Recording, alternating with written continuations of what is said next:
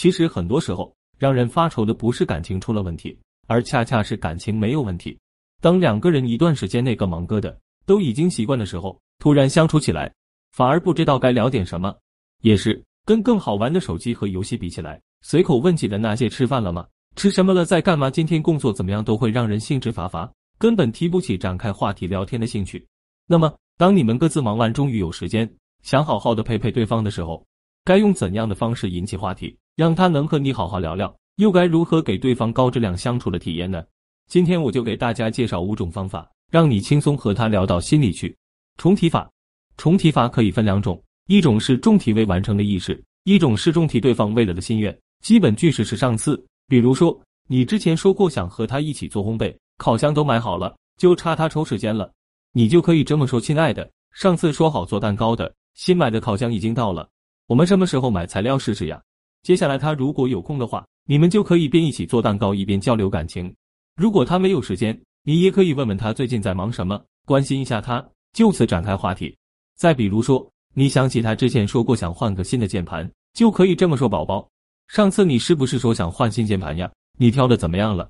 然后呢，你就可以请教他键盘的挑选方法和使用差别。虚心好学的和他聊聊他擅长的领域，如果他聊得比较开心，而你也刚好想给他买点东西犒劳一下他最近的表现的话，就可以表示可以帮他买下喜欢的键盘了。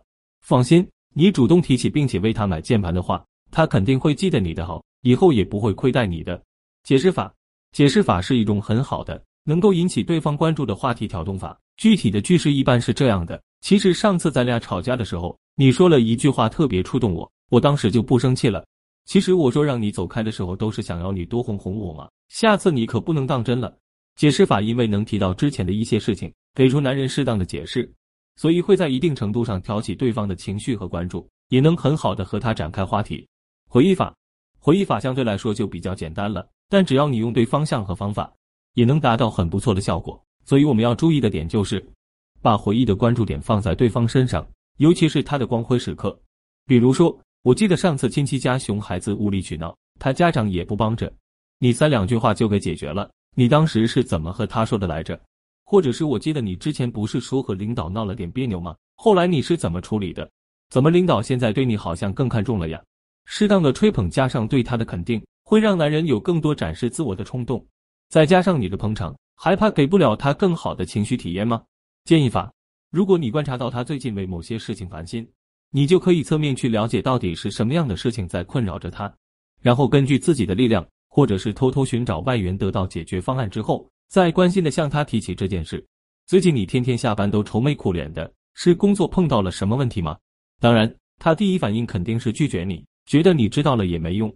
这时候我们就可以稍微的展示一下自己了，是不是上次你那个项目组的问题？我刚好有在做这方面工作的朋友，要不我把他介绍给你看看。比起直接的关心来说，有备而来的关心会让他无法搪塞你，也能让他更自然的接受你对他的好。事情有了解决的希望，他会更深切的感受到你对他的关心。八卦法，要说什么话题能迅速的缩短距离、打开话匣，那肯定是非八卦莫属。八卦之心，人皆有之，男生其实也不例外。你可能会说，我觉得我男朋友不八卦，我每次和他聊这些的时候，他都是敷衍的听听。亲爱的，你知道问题出在哪吗？就出在你的八卦内容和你男朋友毫无关系。你平时是不是这样，老公？我跟你说，我有个闺蜜，她上班的时候，她同事居然干嘛干嘛。这种闺蜜间的同事间的八卦新闻，爆点和看料是有了，可和她有什么关系呢？所以正确的八卦应该是这样的，亲爱的，你那个朋友你记得吧？